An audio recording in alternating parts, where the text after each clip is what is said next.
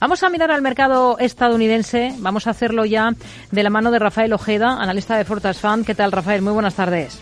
Hola, buenas tardes. Bueno, vamos a ver cómo están las cosas. En primer lugar, para los índices en Estados Unidos, tenemos tono mixto, tenemos una jornada más corta de lo habitual. Va a cerrar la sesión a las 7 de la tarde, hora española. Eh, por tanto, es una sesión a medio gas, pero muy pendientes de esos ecos de la Fed, ¿no? Sí, la verdad es que el hecho de que estemos en una jornada semifestiva, pues obviamente va a quitar muchísima volatilidad y muchísimo volumen al mercado, pero efectivamente lo que la Fed pronuncia y todo lo que todo lo que subyace a los comentarios de, de todos los representantes de la Fed, de Bullard y, los demás, ¿no? pues, pues sí, efectivamente están moviendo un poco los mercados, sobre todo las pistas que nos puedan dar para próximas, próximas sesiones. Hmm. Son fechas clave para el sector minorista, porque hoy es Black Friday y se inicia esa temporada de compras navideñas. ¿Rescataría alguna del sector minorista estadounidense ahora mismo para tenerla en cartera? Yo estaría muy cauto con, con, el sector minorista en estos momentos porque ha habido, ha habido bastante, bastante confusión con, con el Black Friday.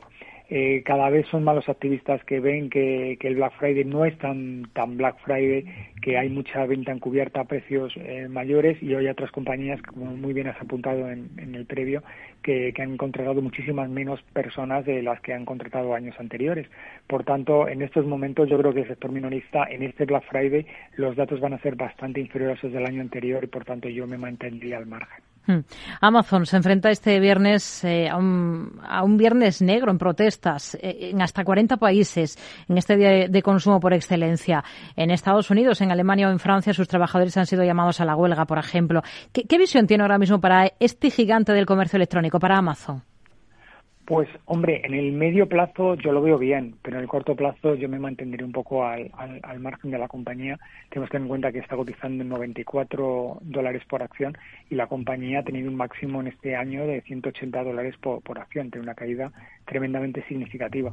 Las protestas que está teniendo Amazon con temas de los convenios colectivos, bueno, pues, pues son un poco el, el, el digamos que la puntilla final, ¿no? Pero en esos momentos Amazon, al igual que el resto de las grandes gigantes eh, tecnológicos están cotizando unos precios de, derribo comparado con los máximos y están llevando al, selectivo Nasdaq a, caídas muy importantes por el tremendo peso que tienen. Es un valor para tener en cartera dentro de un tiempo cuando probablemente explore mínimos y lo peor ya haya pasado. Hmm.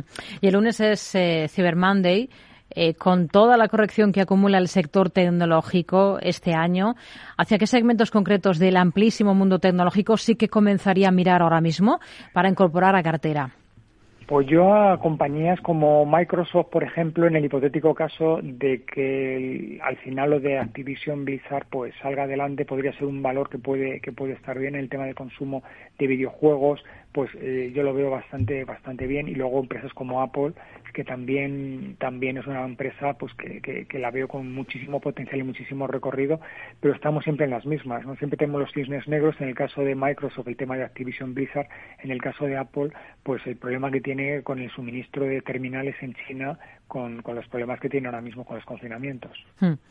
Vamos a mirar a otros valores. Vamos a mirar a Tesla, por ejemplo, después de ese anuncio de que tendrá que retirar hasta 80.000 vehículos en China por problemas en su software y en los cinturones de, seguridad. ¿Cuál es el escenario con el que trabaja ahora mismo para una compañía como Tesla?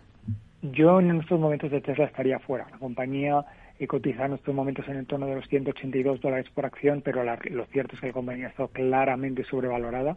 Llegó a cotizar a 400 dólares la acción, llegó a valer más que todo el resto del sector eh, automotriz eh, mundial y no tiene ningún ningún sentido. Yo considero que en estos momentos la compañía, a los precios a los que está, aún aún eh, tiene que, que, purgar determinados determinados problemas porque no terminamos de ver claro que, que la compañía esté valorada en su justa en su justa medida. Pero eh, en el momento que quizás el ya nos encontremos en un escenario probablemente de año 2023-2024 mucho más tranquilo y, digamos que ya eh, los últimos coletazos de subidas de tipos de interés por parte de la Reserva Federal concluyan y se normalice la situación, quizás sea un buen momento para entrar en Tesla a buenos precios. Hmm. Por lo mismo es noticia Ford, porque tendrá que retirar vehículos, en su caso la mayoría en Estados Unidos y por un riesgo de incendio en el bloque del motor. Para automovilísticas tradicionales estadounidenses, como es esta, como es Ford, ¿cómo ve las cosas ahora? Hombre, yo creo que Ford tiene que reinventarse, bueno, como en general todas las, las compañías eh, de automotriz, eh, por la sencilla razón de, que el mundo al final va a ser eléctrico. Entonces, eh, hay que ir eh, hacia, hacia ese mundo, hacia ese campo, con todo lo que esto implica, con el tema de baterías, con, eh, con, un tema tecnológico. Y, la verdad es que quizás es un mal momento para, para todo esto por el problema de semiconductores. Cada vez necesitan los vehículos más, más semiconductores, mucha más tecnología y quizás es un momento un poco más, más complicado. Pero lo cierto es que Ford es una compañía que en el último año ha estado cotizando en la horquilla entre 10 y 25 dólares por acción. En estos momentos cotiza en 13.90, es decir, prácticamente eh, en la horquilla inferior, pero es una empresa que está muy barata, tiene un PER 6, para que nos demos cuenta, antes que hablábamos de Tesla, Tesla tiene un PER infinitamente superior y por tanto está mucho más cara.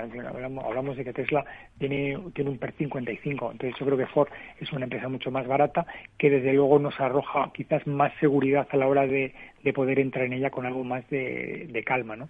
Pero, pero lo cierto es que al igual que con Tesla, yo me esperaría a, quizás a, ese segundo semestre del, año que viene cuando la cosa esté más normalizada con los tipos de interés. Hmm. ¿En qué tipo de compañías estaría de aquí a que acabe este ejercicio? Bueno, pues yo estaría en el sector eh, petrolífero. En España me gusta mucho Repsol, pero por ejemplo ExxonMobil o Chevron, pues también son compañías que, pueden dar muy buen muy buen rendimiento. Luego otro sector que me encanta es el sector farmacéutico y el sector financiero también puede hacerlo bien en el primer trimestre del año que viene. Pues lo anotamos, nos quedamos con esos nombres, con esos sectores. Rafael Ojeda, analista de Fortas Fund. Gracias, como siempre. Muy buenas tardes. Adiós, buenas tardes.